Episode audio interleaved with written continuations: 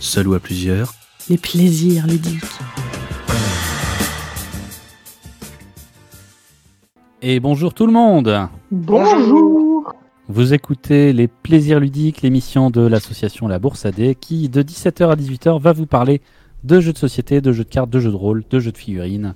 Voilà, nous sommes là avec les bénévoles de l'association pour vous parler jeux, pour les tester, pour les critiquer, pour vous donner les dernières infos. On fera aussi un peu de culture générale. Et à la fin, on terminera avec un quart d'heure d'immersion dans une partie de jeu de rôle en direct pour que vous découvriez ce que c'est. Et on fera un petit agenda des sorties des activités ludiques si on en a trouvé. Mais ça, vous verrez à la fin de l'émission.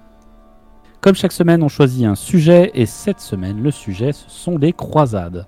Le terme croisade. Alors voilà, avant de commencer tout ça, on va faire une petite définition du dictionnaire parce que c'est très agréable. Du coup, en gros, la croisade, c'est le fait de partir en pèlerinage en cousant une croix sur son étoffe euh, qui nous habille. Quoi. Voilà. Ça, c'est la définition historique, qui est la croisade sans doute que vous avez en tête, hein, les croisades euh, de l'Europe euh, contre euh, le Moyen-Orient. Mais sinon, de manière générale, une croisade peut être définie comme une expédition, souvent euh, armée et militaire, qui vise à défendre une idéologie, voilà, hein, de manière générale et large. Voilà pour la définition. On va passer sans plus tarder aux nouvelles du monde du jeu de société. Marina, on t'écoute. Merci bien. Euh, pour les news jeux de société, je vous ai trouvé un petit jeu qui est sorti euh, fin 2020, donc qui reste quand même euh, assez récent, qui s'appelle Le Dilemme du Roi. Je ne sais pas si vous en avez déjà entendu parler, on en parle Hmm. beaucoup en ce moment. Non. Enfin, pour ma part, moi, je, je, euh, vois pas trop. Le visuel, en gros, c'est euh, bah, du coup un, un roi couronné qui, a- qui est comme ça sur son trône. Enfin, Voilà. en gros, la tête baissée dans la main. Alors, on sait pas trop s'il C'est est un rodin royal. on sait pas trop s'il est blasé ou s'il fait la tronche, mais en tout cas, euh, voilà, en tout cas, il n'a pas l'air bien.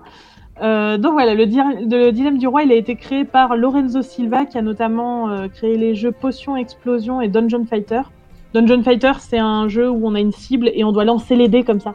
Et quand je dis les lancer, c'est on les jette.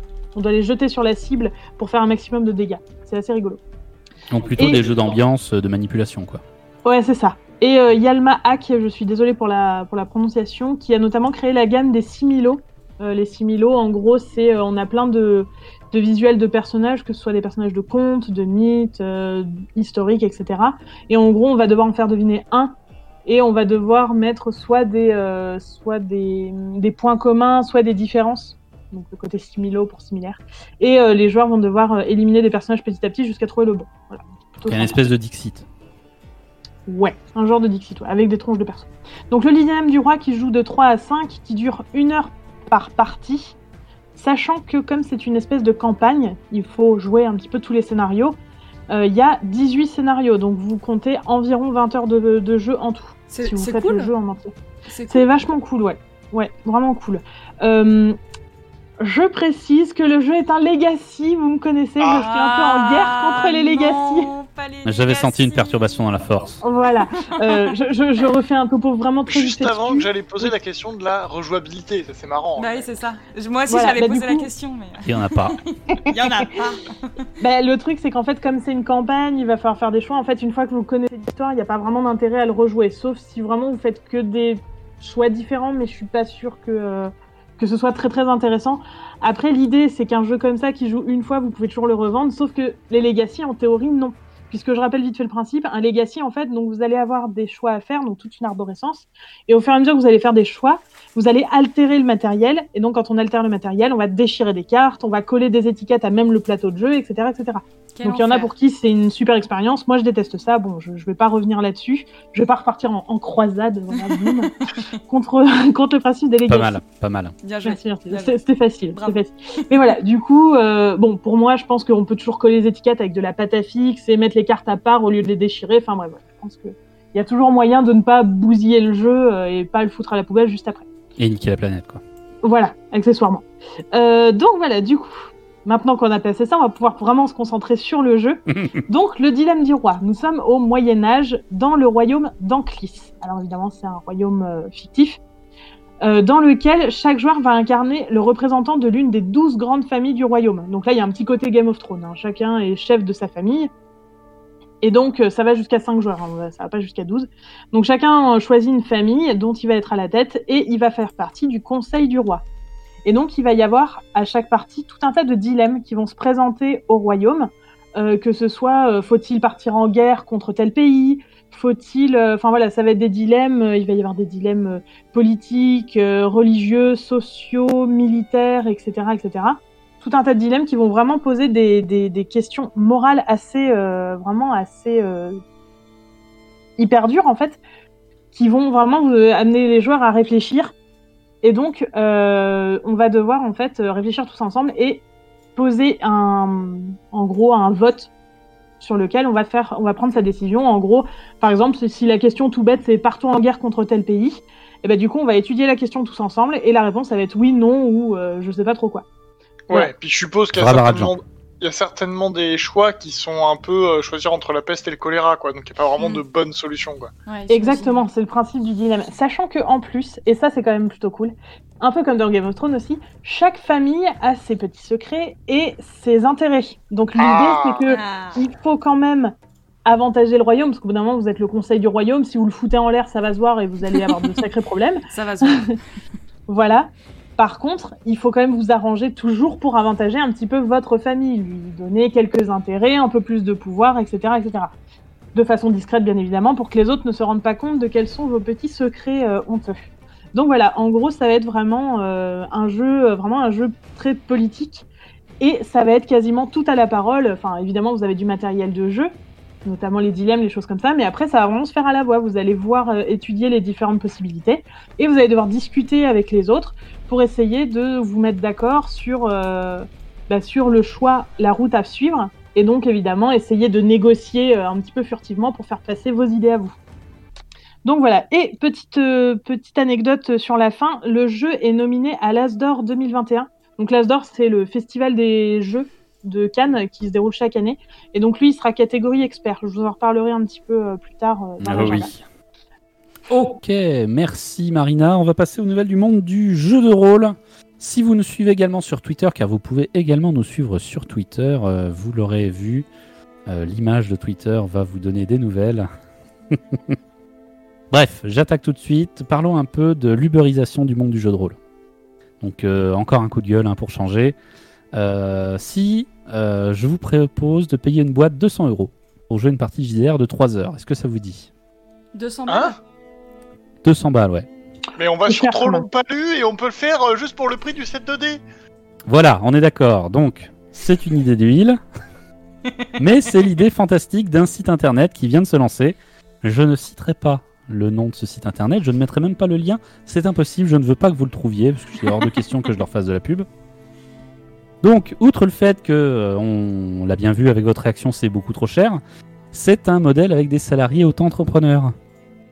Donc, comme Uber, Deliveroo et euh, toutes les sociétés d'esclavage moderne qui euh, utilisent le droit du travail pour baisser les gens. Donc c'est infâme, ne faites pas ça.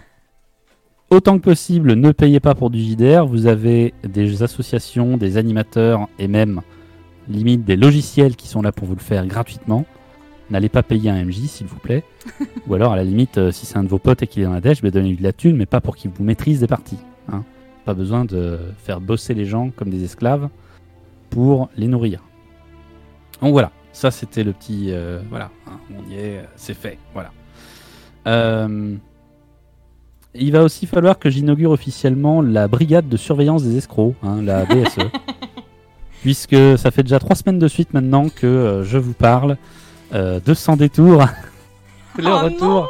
Et oui, Ah, eh je oui. pensais qu'on allait plus en parler. T'avais pas dit qu'on Eh en oui, je sais plus. qu'on n'en parlerait plus, mais un peu comme Toulouse, même mort, euh, on en parle encore. Et il est des éons où la mort elle-même peut mourir. Eh bien, il faut croire que sans détour, on est capable eux aussi. Mais cette fois, c'est une bonne nouvelle. Euh, comme le dirait euh, Vernon Dudley dans Harry Potter 5, le film. je reprendrai cette citation de, donc de Vernon Dudley Dudley qui dit tout simplement Justice. Alors je, je, je veux pas euh, je veux pas faire ma chiante, mais c'est Vernon Dursley, hein, de Ah, le nom pardon. de son fils. Oui, bon, c'est pareil. Voilà. Désolé. Donc, une nouvelle qui fait du bien à propos de Sans Détour. Sachez que Sans Détour a officiellement perdu un euh, conflit au tribunal des prud'hommes contre son ancien directeur artistique. Voilà, directeur artistique qui depuis a lancé sa société d'édition Le Rafio Fringant. Je vous invite à aller sur son blog où il présente ses projets de jeux de rôle et aussi où il explique un peu ses déconvenus euh, en termes de droit du travail et de gestion et de management de la part de Sans Détour. Donc l'intégralité des torts a été reconnue envers Sans Détour. Et du coup, euh, leur directeur artistique va pouvoir être indemnisé. C'est également une bonne nouvelle Oui. puisque ça montre, euh, c'est un premier pas vers le fait que Sans Détour est bel et bien sur une pente, disons, très côté obscur.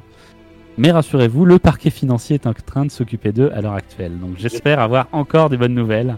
Voilà, on n'a pas fini d'en parler, mais cette fois pour des bonnes nouvelles. Ouais, il y a des nouvelles qui un de peu- quoi. Je veux dire qu'ils sont un peu dans une voie sans issue, quoi. c'est ça, oui, tout à fait. Mais, mais Voilà. par contre, c'est toi qui expliquais il, là, il y a quelques semaines que du coup, il y a euh, quand même une boîte de JDR qui est en train de se remonter avec plus ou moins beaucoup de gens euh, de la direction de son détour. hein. Ah non, beaucoup de gens de la Euh, direction des ludopathes. C'est Ah, d'autres escrocs encore, ça. c'est pour ça qu'il faut faire une brigade complète de surveillance. C'est ceux qui livrent pas, c'est ça, ou je sais pas quoi, ou qui ça, finissent voilà. pas les financements, ou je sais et plus. qui veulent euh, faire euh, Infinity le jeu de figurines. Voilà, hein, euh, méfiez-vous, restez alerte et faites attention chez vous. Voilà, hein, euh, je n'en dis pas plus, c'est tout ce que j'ai comme nouvelle côté jeu de rôle, mais on a plutôt du bien. Et on va passer au test jeu de société. Marina, donc tu vas foutre le feu, de ce que j'ai compris. Ouais, ouais, carrément, je vais tout cramer. Ma chronique, le stream, tout. Euh, dans la Ambiance chronique jeu de société, voilà, c'est ça. Je vais vous présenter une colonne de feu, d'où euh, voilà le côté un petit peu foutre le feu, qui a, qui a été créée par Michael Reinick. Encore une fois, navré par la prononciation. Euh, Michael Reinick, j'en ai déjà parlé parce qu'il a notamment créé Un monde sans fin et Les piliers de la Terre. Et donc, avec une colonne de feu, ça fait une trilogie de jeux qui sont tirés des romans de Ken Follett, pour ceux qui connaissent les romans du même nom, qui se passent notamment en Angleterre avec la construction de la cathédrale de Kingsbridge, euh, la peste qui envahit, etc. etc. Euh, les trois jeux parlent un petit peu de tout ça. Et donc voilà, le dernier sorti, c'est une colonne de feu qui est euh, pas mal aussi. Bon, Un monde sans fin restera toujours mon préféré, mais chacun ses goûts. Il se joue de 2 à 4, il dure environ une heure et demie, donc c'est quand même un bon jeu de plateau. Donc on est en 1558 en Angleterre, un petit peu autour de la cathédrale de Kingsbridge, qui est enfin terminée. Et donc autour, il y a une véritable guerre qui se déroule entre les catholiques et les protestants, chacun Ah. tirant un petit peu la couette à soi pour essayer de voilà, d'étendre le plus possible sa religion. Euh, c'est plus une guerre qu'une croisade, certes, mais bon, on peut dire que comme c'est une guerre soi-disant juste, c'est un peu la définition de la croisade.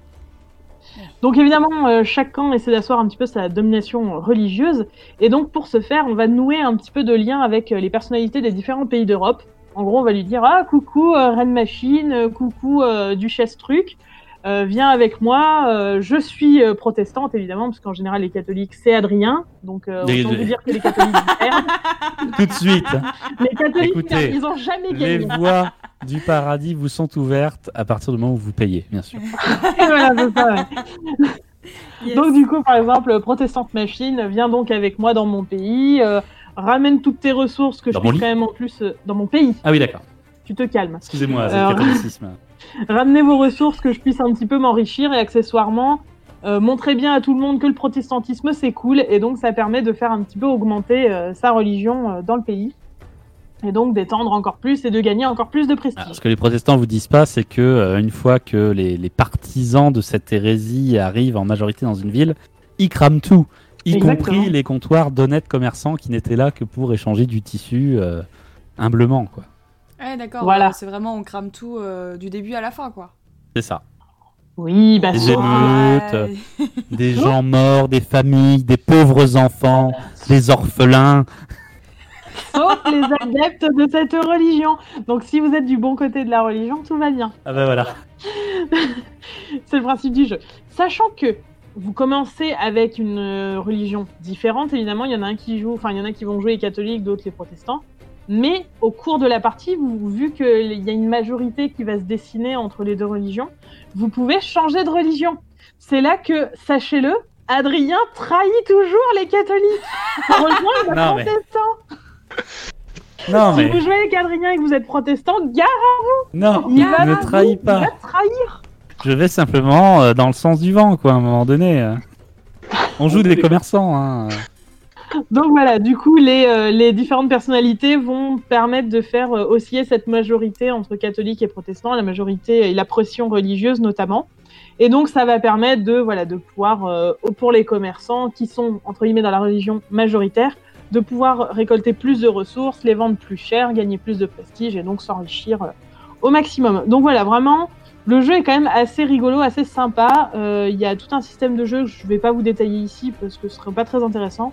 Mais euh, en gros, les personnalités restent avec vous pour un temps éphémère. En gros, ils viennent pour un certain nombre de tours, en général, euh, j'en sais rien, moi, deux, à, enfin, un à six tours en moyenne. Et en gros, après, ils se barrent et vous allez en avoir d'autres. Et chacun va vous apporter Après, un honte, pouvoir différent. Voilà, c'est ça, après, ils ont honte. Donc ça va vraiment permettre de modifier le jeu. Et le fait qu'on puisse changer de religion aussi et se retrouver des fois avec la même, voilà, ça aussi, ça va modifier pas mal de choses. Euh, côté visuel, euh, les visuels sont plutôt bien. La boîte euh, de jeu est plutôt jolie, hein, assez claire. Le plateau et les matériels sont plutôt, les matériaux pardon, sont plutôt de bonne qualité. Euh, et euh, petite anecdote, ça se voit derrière la boîte de jeu, mais le jeu a totalement été euh, approuvé par l'auteur des livres, par Ken Follett, puisqu'ils Oh, sont c'est trop aussi bien. sortis en allemand. Oui. Ils ne sont pas sortis qu'en français, ils sont sortis aussi en allemand. Euh, et du coup, il a dit en gros pour lui que euh, le jeu semble être le meilleur de la gamme. Bon, je suis Mais pas d'accord. hein, mais- Non mais c'est super, euh, c'est super agréable, j'imagine, pour les créateurs du jeu d'avoir la reconnaissance de l'auteur. Ben, c'est ça, c'est vachement en fait. cool. Enfin, exactement. Bah, lui, il en gros, il a dit que ça- il trouvait ça super marrant qu'il y ait des gens qui continuent encore et toujours de sortir. À chaque fois qu'il sort un bouquin, il y a quelqu'un qui sort un jeu et du coup, il trouve ça génial. Donc, ils ont collé la photo de l'auteur sur l'arrière de la boîte, ils ont mis sa petite citation et tout. Enfin, ils sont tout contents. Donc voilà, j'ai trouvé ça, je trouvais ça rigolo. Et c'est sympa parce que c'est vraiment une œuvre transmédia parce qu'elle existe en roman, en jeu de société et en série. Parce que vous pouvez retrouver la série Eh euh, oui. Les Piliers de la Terre sur Amazon. Ok. Chut chut, pas de marque. Chut chut, pas de marque. Bon, de toute façon, Merci, euh, bon, Marina. on est déjà, on est déjà sur Voilà. Twitch. De toute façon, on va citer trois marques. hein, euh, Vous pouvez la trouver sur Amazon, mais pas sur Netflix et pas sur Disney+. Voilà. Donc, euh, on va ni faire sur une première. OCS, ni sur Voilà. Canal+, etc. Et, euh, Vous pouvez faire. euh, Oui, on va faire une première. euh, Oui, pardon, Estelle. Non, il y a juste euh, Alteror qui dit que c'est une très bonne série d'ailleurs. Voilà. Ah, Ah, ben, je Ok. l'ai jamais vu, mais euh, Voilà, j'avoue que ça on va l'ajouter sur la liste de la trop longue liste des séries qu'on va voir. Voilà. On va faire une première euh, pause musicale. C'est une chanson de Vangi Goon. Et ça s'appelle La- ça s'appelle Lament of the Highborn. Ce sont des elfes qui se sont pris une croisade de morts-vivants dans la tête. Voilà. À tout de suite sur Radio Pulsar et sur Twitch.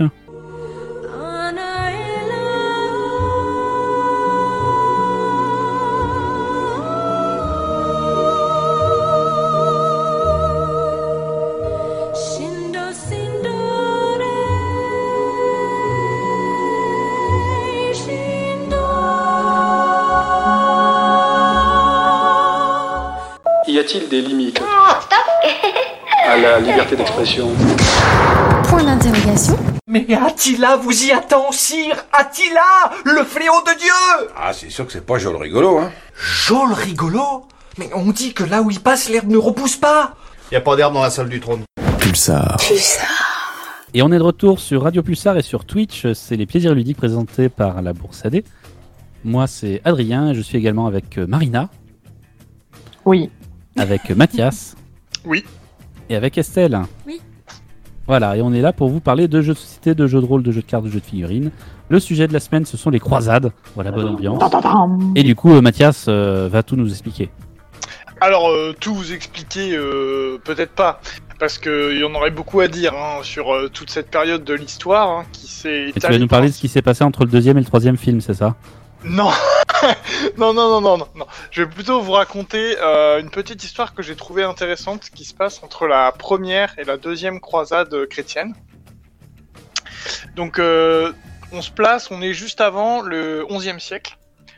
Donc, entre les, musulmans et les chrétiens, globalement, ça se passe plutôt bien. Les pèlerinages jusqu'à Jérusalem sont possibles. Et tout va à peu près bien. Euh, à, la fin du XIe siècle, il y a une faction musulmane, les Turcs euh, Sel Seljoukides, qui euh, veulent un peu se faire une place dans le game géopolitique, et ils commencent à taper tout le monde. Donc ils tuent les pèlerins sur leur passage, ils massacrent la population de Jérusalem, et puis ils commencent à taper sévèrement sur l'empire byzantin voisin. De cette situation assez euh, catastrophique hein, du point de vue de l'Occident, euh, le pape Urbain II lance un appel à la croisade, le tout premier de l'histoire chrétienne, en 1996. Les croisés... 1096. En 1096, oui. Qu'est-ce que j'ai dit? J'ai dit une bêtise? 1996. Ah merde Excusez-moi. C'était récent, j'étais déjà né. en 1096, après avoir libéré donc euh, Jérusalem et une partie des terres byzantines, euh, bah en fait les, les croisés qui sont là-bas euh, décident de s'approprier les terres qu'ils ont libérées, voilà. Et c'était pas les leurs, mais au final, bah, ils, ils fondent le royaume de Jérusalem à cet endroit-là. Et donc euh, cette idée, elle est notamment euh, poussée par euh, des, des- des gens un peu connus de l'histoire, qui sont Geoffrey de Bouillon et Boudouin de Boulogne. Yes. Et donc euh, voilà, ces deux mecs ensemble, ils vont euh, bah, un peu euh, stabiliser la situation et le royaume de Jérusalem va se construire et pendant à peu près 50 ans, bon, il va réussir à se, à se stabiliser. Bon, il y a plusieurs rois qui vont s'enchaîner quand même. Et puis, bah, il y a un moment, il y a le roi Baudouin qui meurt. Et c'est son fils. Pardon? Ouais, Fichtre. Fichtre, oh putain, mince, bon, c'est pas grave. Parce que euh, son fils, euh, Baudouin IV, euh, devient roi. Le seul problème, c'est que Baudouin IV, eh ben, en fait, il, il est malade, il n'a que 13 ans, et il sait qu'il a pas beaucoup d'années devant lui, et sûrement pas beaucoup de temps de procréer non plus. Il a la lèpre. Il a- exactement, il a la lèpre, mais dis donc. Et euh, du Il coup, se parmesantifie. l'avenir du royaume repose uniquement sur la personne qui épousera sa grande sœur Sibylle. Donc bon, le gars, comme il est un peu quand même euh, responsable, il se dit il faut que je trouve un bon mari à Sibylle pour assurer un bon avenir au royaume. Bon, le problème c'est que vous vous doutez bien qu'une place de roi, tout le monde complote pour essayer de l'avoir. Donc euh, bon, c'est un peu compliqué. Baudouin, il arrive quand même à trouver un mec qui est respectable, qui est compétent, qui s'appelle Guillaume de Montferrat. Donc il fait venir Guillaume de Montferrat au royaume de, Réju- de- de Jérusalem, mais voilà, pas de chance, le bon gars, il meurt en route. Oh, Flûte alors. les temps médiévaux. Bon, euh, à la cour de Baudouin, du coup, il y a un certain euh, de Lusignan, hein, euh, qui Oh, s'entend très bien avec Sibylle et qui arrive à arranger euh, une union entre Sibylle et son frère, Guy de Lusignan.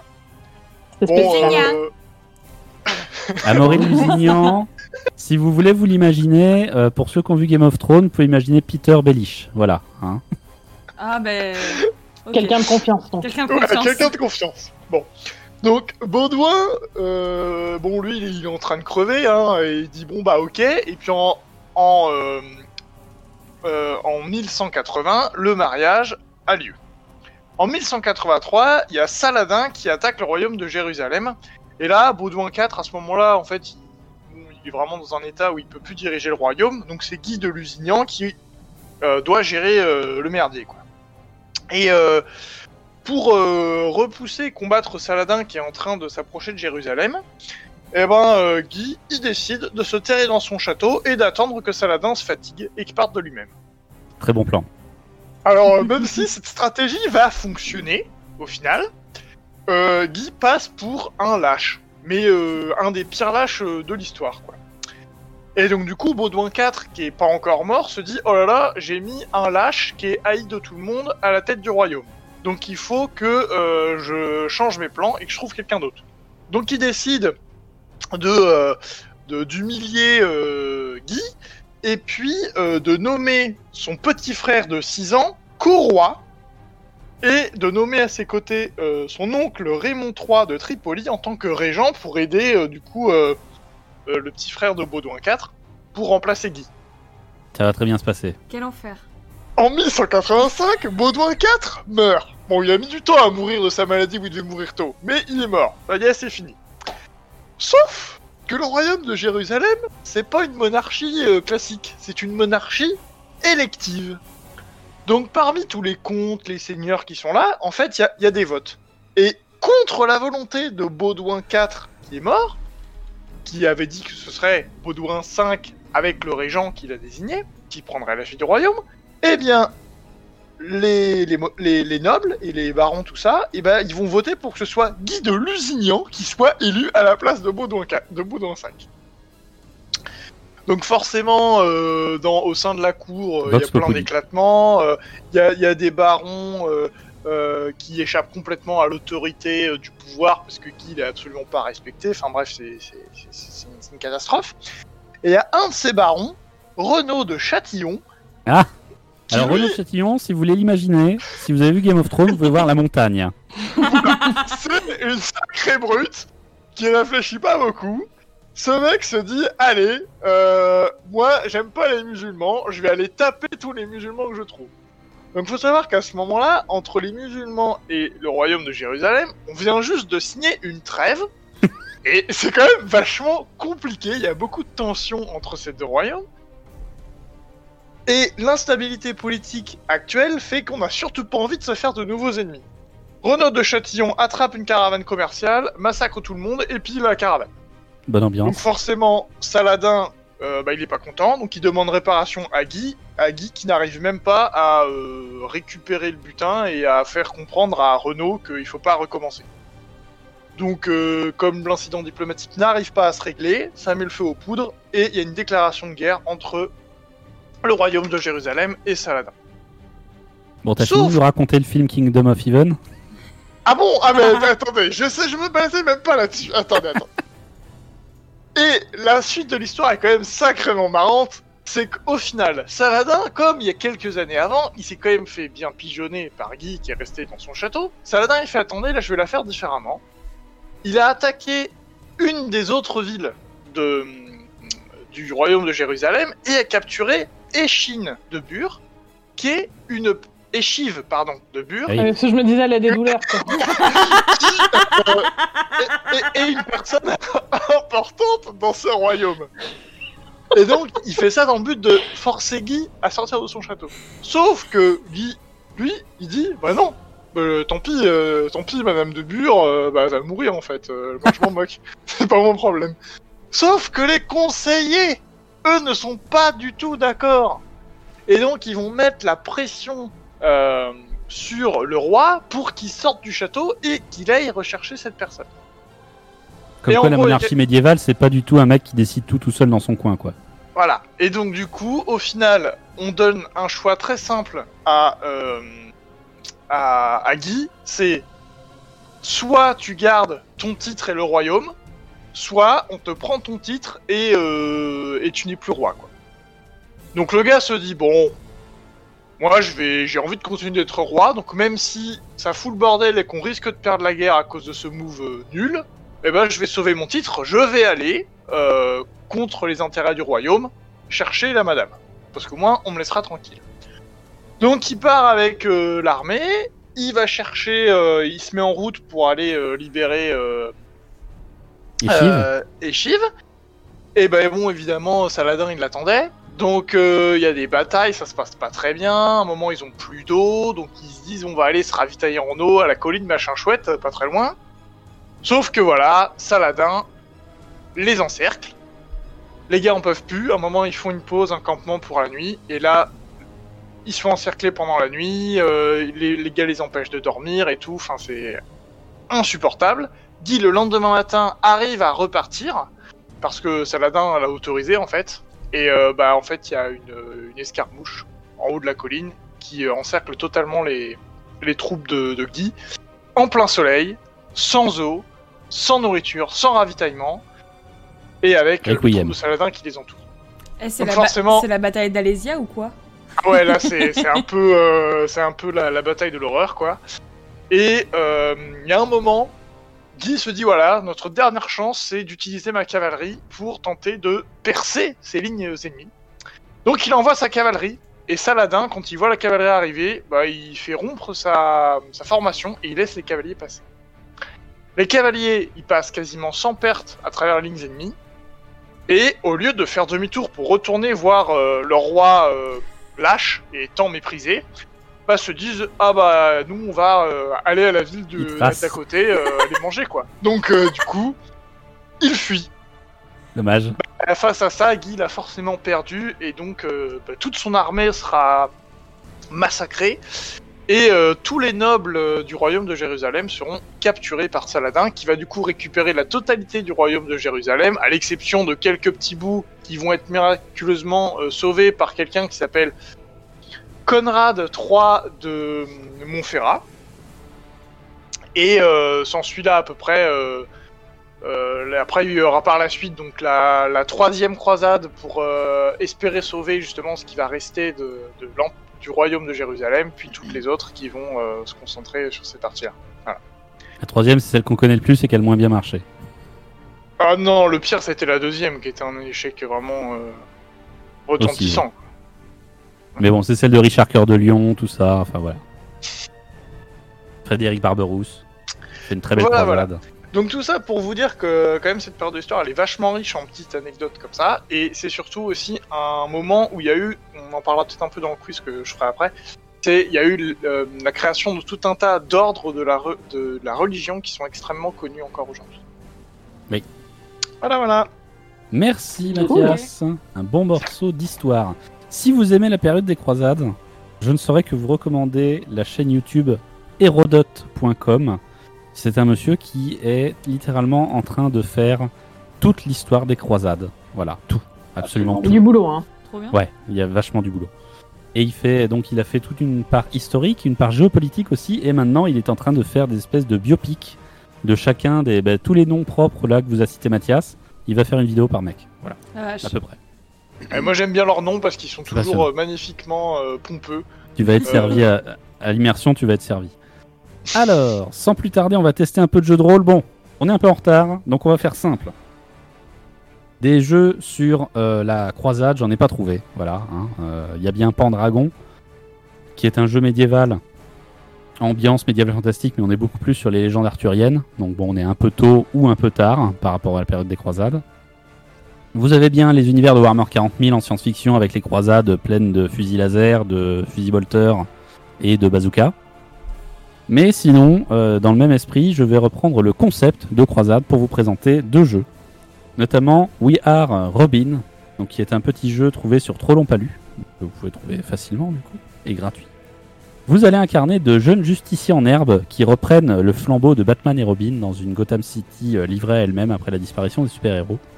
Et vous allez tenter de, à votre tour, reprendre cette lutte éternelle contre le crime à Gotham. Donc c'est un jeu de rôle en une page, avec trois scénarios inclus, qui vont vous permettre de faire cette petite croisade contre le crime. Le jeu est très sympathique, c'est un système avec D6, on réussit sur 5 ou plus, et chaque personnage a 4 caractéristiques entre guillemets qu'il peut utiliser pour lancer un dé de plus à ses tests. Voilà, histoire d'essayer de faire cette fameuse réussite. Donc voilà, il y a de quoi faire, c'est un jeu très sombre, et c'est aussi un jeu où on va dire que vous avez très peu de moyens par rapport à l'opposition, mais ça peut donner de belles scènes. Comme on parle de croisade et un peu des luttes, euh, disons, euh, pas jolies jolies, je voulais vous parler aussi un petit peu de Dog Eat Dogs. Donc euh, la formule un peu anglicisée de l'homme est un loup pour l'homme. Alors déjà, j'ai trouvé sur Place to Be, Place to Go People to Be, donc PTG PTB, un jeu de traduction de, de contenu anglais. C'est un jeu euh, de Liam Burke. Et attention, je vous le dis tout de suite, vous pouvez couper vos moniteurs si ça vous embête. C'est un jeu qui parle de colonisation. C'est un jeu qui va vous faire vivre la colonisation. Gênant. Oui. Donc Quand tu dis que ça va jeu- nous faire vivre la colonisation, euh, Bah, je t'explique les règles et tu vas voir ce que t'en penses. d'accord. Du coup, on va prendre un certain nombre de joueurs. euh, on va trouver autour de la table, et donc c'est littéralement dans les règles, hein, le joueur ou la joueuse la plus riche qui jouera les colons. Donc déjà, Quel première enfer. ambiance. Tous les autres joueurs jouent des indigènes qui viennent se faire coloniser gentiment. Ah oui, d'accord. Et le jeu fonctionne de manière très simple, puisque euh, tout le monde va avoir des jetons qui va représenter un peu leur, euh, leur point de vie d'une certaine façon. Donc tous les indigènes ont un nombre de jetons égal au nombre de joueurs. Donc par exemple, on est 4 joueurs. Donc tous les indigènes ont 4 jetons, chacun. Et les colons ont un nombre de points égal au nombre de joueurs, fois le nombre de joueurs, plus 1. Donc Ça 17. va. Voilà. Contre 4 pour chaque autre PJ. Quel enfer. Et, euh, Ils peuvent se liguer et, euh, et cumuler leurs euh, jetons? Il y a un moyen pour les indigènes de se débarrasser des colons, et je vous le donne à la fin, et il est très instructif. Comment on gagne et on perd des jetons? En fait, déjà, on ne peut que perdre des jetons. On perd des jetons lorsque on ne respecte pas les règles du jeu. Les règles du jeu, c'est très simple. Ce sont des règles que l'on établit à l'issue de chaque euh, scène du jeu. Donc, on commence par créer l'univers et tout, et après, on fait des scènes de roleplay. Mhm. Et donc, on, à la fin de chaque euh, scène, les indigènes sont autorisés à créer une règle du jeu qu'il faudra ensuite respecter.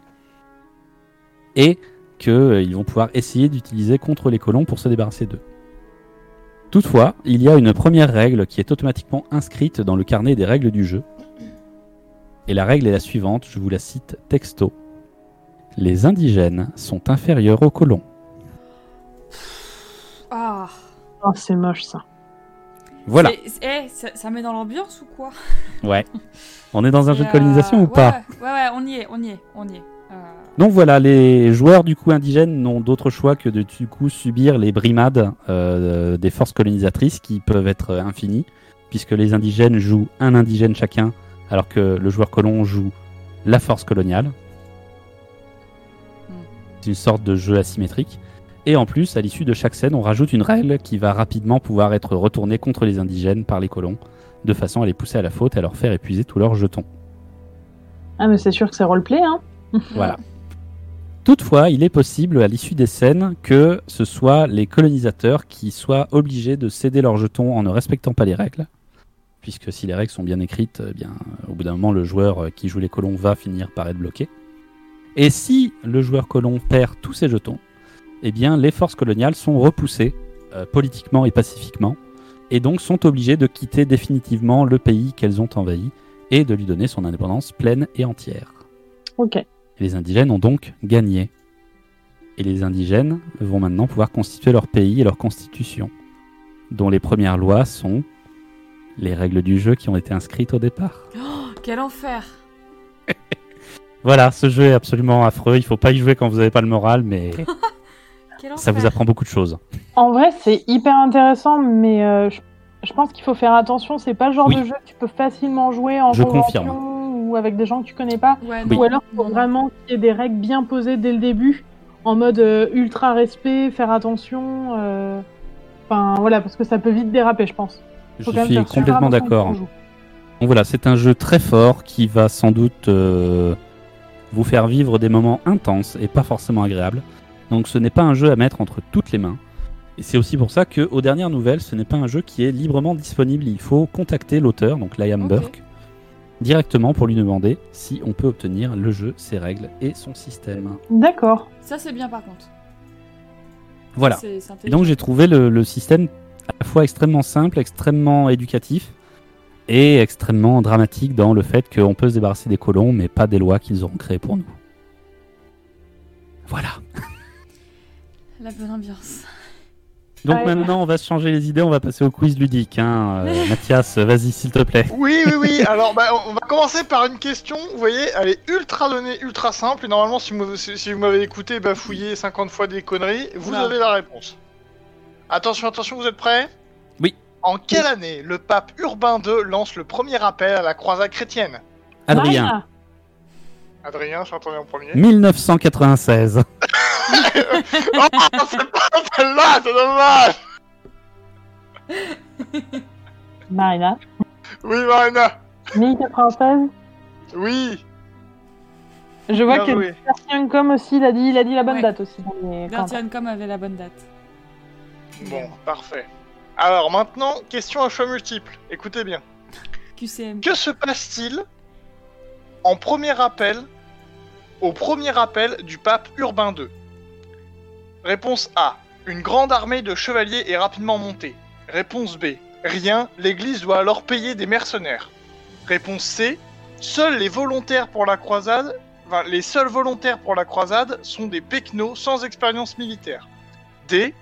Avant les premiers combats, son armée est ravagée par des tempêtes. Alors, A, B, C ou D? Je connais la réponse donc euh, je vais laisser les gens répondre. La réponse va vous surprendre, La vraiment. réponse va se surprendre. Bah, c'est les pecnos, non? Oui, en effet, c'est les pecnos C'était Donc, sûr pour vous expliquer en quelques mots, Euh, donc le pape lance son appel à la croisade et la quasi-totalité des personnes qui viennent sont bah, des gens du peuple qui viennent, qui sont pauvres, qui n'ont aucune expérience de la bataille. Et donc le pape se demande bien qu'est-ce qu'il va pouvoir faire de tous ces gens totalement expérimentés pour une guerre sainte. Donc Donc, c'est bien la bon. réponse C, c'est ça bien Oui, la réponse. réponse bah, Darty Youngcom l'avait aussi. Oui. Donc du coup, on en- il a envoyé tout le monde, ça s'est mal passé, donc euh, bah il a réessayé après avec des gens qui savaient un peu plus se battre. quoi. Pouvez-vous me citer un ou plusieurs ordres religieux qui ont participé aux croisades chrétiennes? Les, Parmi les plus connus. Les Templiers. Oui, l'ordre du Temple, dont on appelle les, euh, les gens qui sont les Templiers. En as-tu d'autres, Marina? Euh, juste, euh, c'est une petite anecdote, si vous voulez vous marrer, allez regarder l'image de couverture Oh mon de l'événement euh, jeu de rôle de demain. Voilà. A un rapport avec les Templiers. Non, je n'en ai pas d'autres. Ok, Euh, est-ce que vous en avez d'autres? Il y avait un ordre germanique, mais j'ai plus leur nom. C'est ceux qui avaient les croix noires. Alors oui, en effet, donc il y avait deux autres ordres qui étaient extrêmement connus. Les hospitaliers. Il y a Ah, donc les hospitaliers est très très connu, donc c'est l'ordre de Saint Jean de Jérusalem que l'on appelle donc les gens qui sont dans cet ordre les hospitaliers. Donc je mets le point à Adrien. Et euh, un qui est extrêmement connu, qui a été l'un des tout premiers en Orient, c'est l'ordre de l'ordre du Saint Sépulcre. Ah, Parce que oui, une des raisons pour lesquelles bah, on a envoyé tous ces croisés, c'était pour sauver la tombe du Christ. bien sûr. Et enfin, la dernière des dernières questions. Euh, Quel était le rôle premier de ces ordres? Adrien. Oui.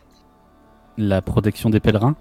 Et ben voilà, la protection des pèlerins, que ce soit vers, en, quand, quand ces pèlerins sont en transition vers les lieux de pèlerinage ou tout simplement euh, sur les lieux de pèlerinage même. C'est une espèce de guide touristique plus plus quoi. Ouais, mais ce qui est marrant, c'est que par exemple, l'ordre des hospitaliers avait en fait euh, bah, mis en place toute une série de sortes d'auberges d'étapes euh, où on pouvait soigner et euh, nourrir et loger euh, les pèlerins.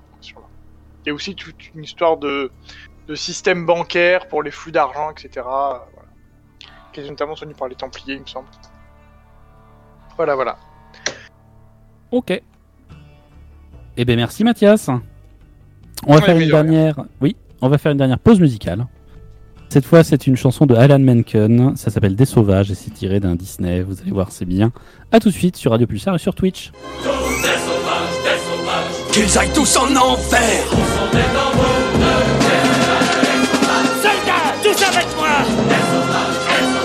L'avenir est dans vos mains. Des sauvages, des sauvages. Qu'ils aillent tous en enfer au son des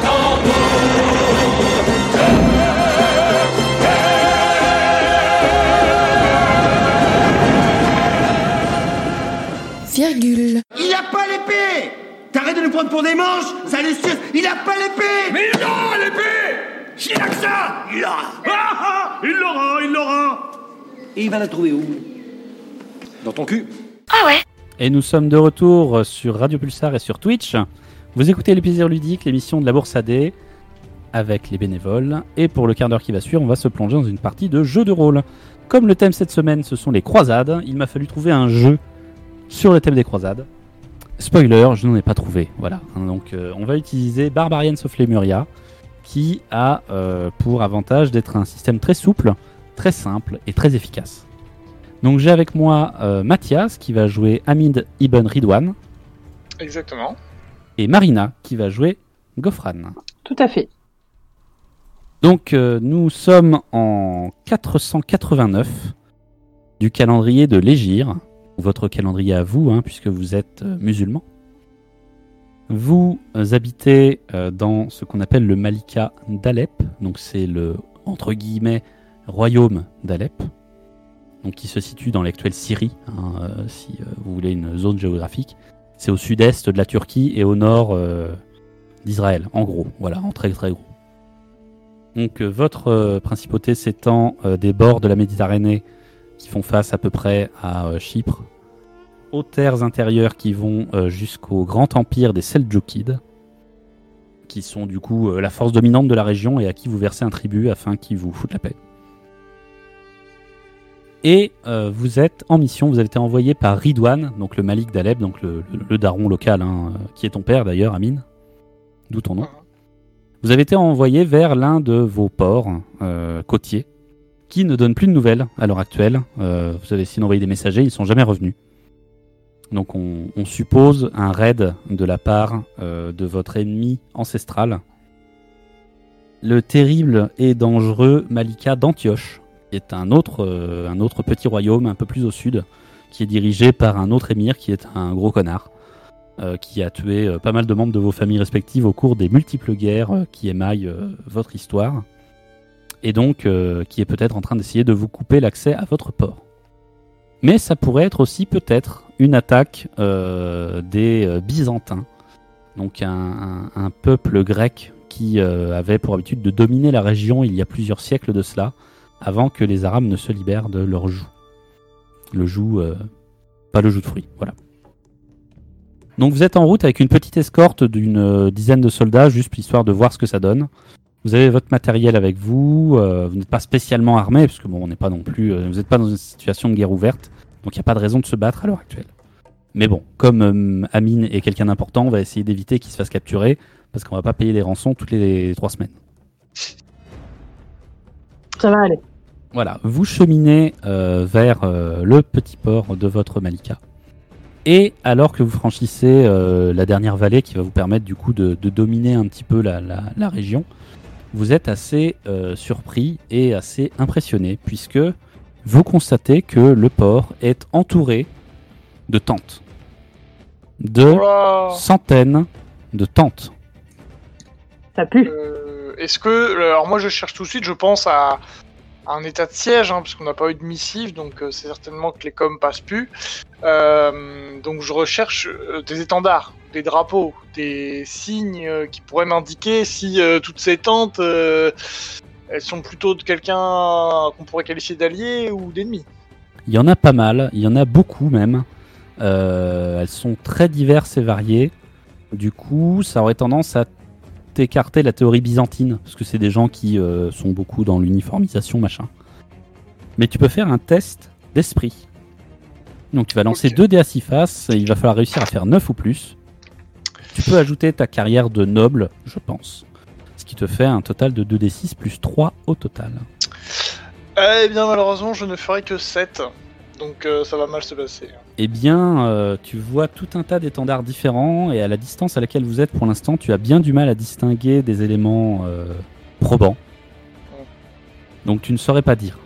Moi, ce que je regarde, c'est euh, si ce sont entre guillemets juste des nomades ou si ce sont, si c'est un camp de guerriers en fait. Alors c'est très étrange parce que vous voyez, à mesure que vous voyez les choses se, se déplacer, énormément de gens en armes et en armure. Donc ce sont des guerriers. Par contre, stratégiquement, le camp, il est monté avec le cul. Il n'y a pas une palissade, il n'y a pas un fossé, il n'y a rien. Les mecs, ils se sont installés euh, à la zob. Voilà, littéralement à la zob. Euh, et moi qui suis soldat, je vais peut-être connaître un petit peu. euh, je sais pas, est-ce que je pourrais essayer de savoir euh, qui, qui sont? Tu peux tenter un test d'esprit, oui, et avec ton bonus de, de soldat, si tu veux. Il n'y a, y a pas que nous deux, il y a quelques gardes. Vous avez une petite ça. dizaine de gardes avec vous, ouais. Je fais Euh, je euh, vais en demander à un qui a de l'expérience pour qu'il aille faire l'éclaireur D'accord. et euh, savoir un peu ce qui se passe avant qu'on y aille. Gofran, tu repasses dans ta tête un peu tous les blasons connus, byzantins, seldjoukides, euh, tous les blasons aussi d'Antioche, euh, éventuellement les troupes de mercenaires locales. Il n'y a rien qui correspond. Rien du tout. Bah, je transmets l'information euh, à mon compagnon. Donc un- l'un de vos gardes va commencer à descendre vers le camp et vous voyez qu'un groupe de, de cavaliers euh, commence à approcher euh, de votre garde. Du coup, ils vont se rencontrer à mi-chemin. Les cavaliers n'ont pas l'air euh, hostiles.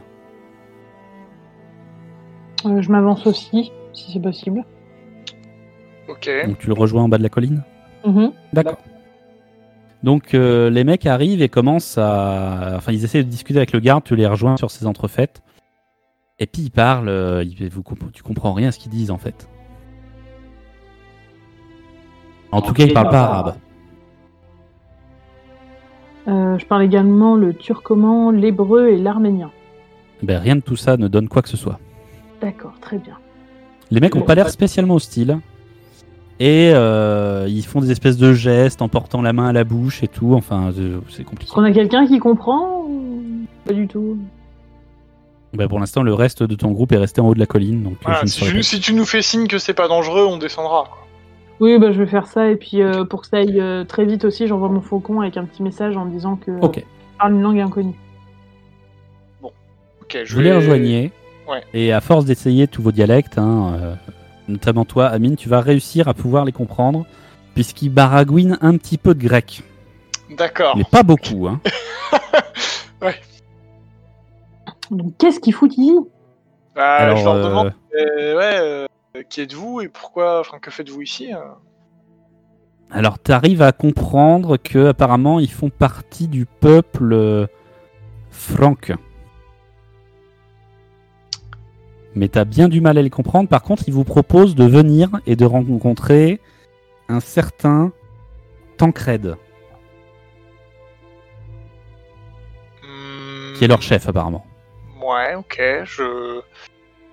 Je. Il y a un de mes gardes, je, je lui donne une missive à renvoyer Oui. euh, à mon père, D'accord. euh, disant que, euh, voilà, expliquant un peu la situation. Que voilà, on, Ouais. on a, on est arrivé à la ville, il y a des tentes partout, des inconnus, ils se font appeler les Francs, on, on établit le dialogue avec eux. A priori, ils sont armés, mais pas hostiles. Voilà. Je lui dis d'amener ça, truc, et puis on va voir ce fameux chef. Donc ils vont vous mener à travers euh, le camp. Alors c'est assez impressionnant puisque au départ vous vous êtes dit bon les mecs sur les chevaux, euh, voilà, euh, ils ont envoyé des mecs impressionnants. En fait non, ce sont tous des géants. Les mecs vous dépassent tous d'une tête, facile. Ils sont entre guillemets énormes, larges d'épaules, larges de bras. Ils sont, ils ont des couleurs de cheveux complètement délirantes. Ils ont les cheveux clairs s'ils avaient passé trop de temps au soleil. Et alors aussi, autre truc un peu dingue, vous en voyez régulièrement un sur trois qui se promène avec une quantité de métal sur le dos qui correspond à peu près à la quantité de métal que vous avez tout dans votre troupe à vous. En comptant les armes, les bijoux et tout le reste. Les mecs ont des armures intégrales, du pied jusqu'à la tête. Oh la vache. Ils doivent être riches. Ils doivent être vachement riches, vous savez pas où ils ont trouvé tout ce métal. Et surtout, ils doivent avoir vachement chaud quand même. Oui. Mais les mecs ont l'air de s'en accommoder. Par contre, vous vous demandez comment ils font pour bouger en fait, hein, parce que vous les avez vus d'ailleurs et euh, bon, on peut pas dire que, enfin, ils sont pas agiles quoi. On vous emmène jusqu'à une, euh, une tente où on vous fait rentrer. Il y a plusieurs hommes qui discutent en grec. Et au milieu de cela, vous en reconnaissez un. Enfin, euh, vous en reconnaissez un. Il y en a un qui est connu dans la région, il s'appelle Tatikios. C'est un général byzantin. Et ils sont en train de discuter euh, autour d'une carte, euh, sur une table. Euh, Il y a plein d'autres géants dans le même style, qui sont tous plus ou moins en train de se gueuler dessus. En tout cas, euh, sur le ton qu'ils emploient, ils n'ont pas l'air d'accord sur ce qu'ils font. Ok, et hum, il parle en grec, euh, je peux Ils essayer. parlent en grec, ouais. Ouais, ouais, et je peux essayer de récupérer des infos. euh, Oui, au moment où tu arrives, en fait, euh, Tatikios est en train de, discuter avec euh, donc ce Tancred, apparemment. Ils ont l'air d'accord tous les deux pour dire qu'il faut attendre les renforts d'un certain Alexis Ier. Alexis Ier, c'est l'empereur byzantin. Et disent qu'il faut laisser le camp ici et arrêter. Et à l'inverse, il y en a un autre plus loin qui est plus dans le coin. euh, il a l'air, euh, lui, il a l'œil, lui, il a un, œil de lâche. Ça, ça se sent dans son regard. Un certain Bohémond qui dit qu'il faut progresser le plus vite possible vers le sud et récupérer la ville sainte. Et quand vous rentrez, ils arrêtent de parler, euh, ils sont un peu surpris de vous voir débarquer. euh, et ils commencent à vous saluer dans la langue que vous comprenez pas. Et Tatikos, lui, vous salue en grec et en arabe. D'accord, ben, je, je réponds du coup en grec et en arabe. Euh, Et, et euh, Tatikios commence à dire euh, Salut à vous, euh, Hamid ibn Ridwan, prince d'Alep. Que faites-vous euh, ici? Eh bien, Bah, on je est chez suis nous. fort inquiet de ne plus avoir de nouvelles euh, de mes terres. Je suis donc venu voir ce qui se passait et je vois. Alors tu vois qu'au fur et à mesure, il fait la traduction. Et euh, tu dirais qu'à peu près au moment où il a traduit euh, Méter, euh, les autres commencent à s'exciter. et ils commencent à leur euh, parler euh, dans leur langue à eux et ils, commencent, ils recommencent à s'engueuler. tu, alors, t'essayes de. Parce qu'il y a des bribes de grec euh, qui s'interposent dans tout ça. Tu peux faire un test d'esprit et d'érudit pour comprendre un peu de quoi il en retourne. Ok. Gofran, toi, tu peux jeter un œil aux, aux cartes qui sont sur la table. Faire ça, oui. Donc, tu peux utiliser ton esprit également. Et non, euh, euh, j'esprise pas bien. Seulement 8. peut-être soldate, par exemple. 8 Non, ben 800 gueules, je sais pas pourquoi. Voilà, ils, peut-être, euh, ils sont pas contents que vous soyez là, que vous les interrompiez. Euh, c'est 12. Gofran, toi, tu étudies un peu les cartes. Alors, elles sont, euh, elles sont assez précises hein, sur la région. Notamment, il y a le Malika d'Édesse un peu plus au nord de chez vous, le Malika d'Antioche en dessous de chez vous. Il y a le vôtre aussi qui est indiqué. Mais apparemment, il y a pas mal d'indications qui disent qu'ils veulent euh, s'étendre dans la région sur les trois califats. Enfin, sur les trois Malikas, pardon. Euh, je vais transmettre l'information à mon, mon chef. Euh, je sais plus comment il s'appelle, Amine, euh, mais dans une autre langue qu'il comprendra et que les autres ne comprendront pas. Laquelle? Euh, je sais pas, il parle quoi hein? Bah, tu les as entendus parler arabe, grec et un dialecte qu'on connaît pas. Bah, Si tu comprends l'hébreu, je te dis ça en hébreu. Ou en arménien, éventuellement. Non, plutôt en hébreu. Les Arméniens, c'est connu dans la région. Bah, je, je, oui, oui, je parle l'hébreu. D'accord. Donc vous échangez ces informations. Tatikios euh, comprend que vous vous êtes transmis un message, mais bon, il comprend pas la langue. Tatikios finit par calmer les autres et finit par dire écoutez, euh, mon cher prince, euh, rassurez-vous, euh, cette armée de mercenaires ne fait que passer. Après tout, je vous rappelle que vous êtes sur des terres byzantines ici au départ. Votre père n'est autorisé à régner que par la bonne volonté d'Alexis Ier. Alors ça, c'est un vieux débat juridique, euh, puisqu'en effet, les régions étaient occupées par les Byzantins jusqu'à maintenant. Mais les Seljoukides ont un peu rasé leur armée dans la région, donc normalement, euh, bon, vous, vous versez vos tribus aux Seljoukides en tout cas maintenant. Non mais d'accord, mais nous officiellement on a juste le droit de venir, mais eux techniquement ils ont rien à foutre là du tout, on est d'accord. Bah disons qu'en général, dans ces régions-là, ça dépend de qui a une armée. Non. Je ne suis pas sûr que les Seljoukides voient d'un très bon œil euh, que vous marchiez ici euh, en armes et en nombre euh, sans en avoir parlé avec eux. Parce que s'ils étaient au courant, je le saurais.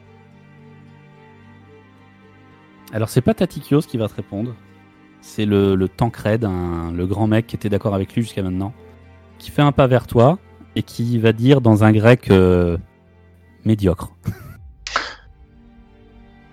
Nous sommes ici pour régner. Et là, tous les autres lui gueulent dessus.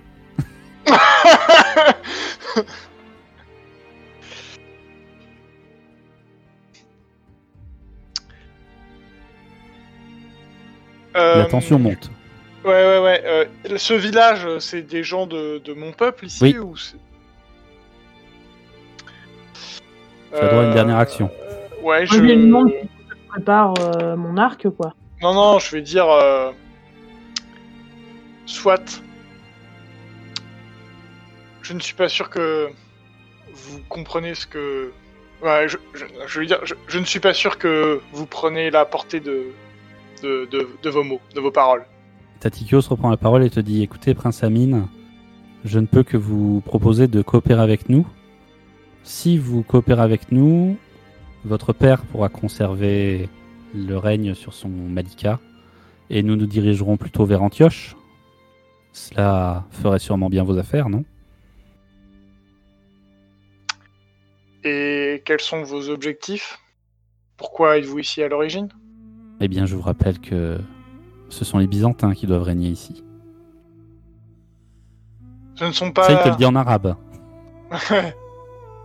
Ce ne sont pas des Byzantins que je vois en armes et en fer. J'ai peur que vous ne vous soyez fait beaucoup trop d'ennemis. Ils vont appeler des gardes qui vont vous encercler. qui vont vous inviter à rester avec eux pour le repas. Ça m'a l'air d'être une invitation tout à fait euh, correcte.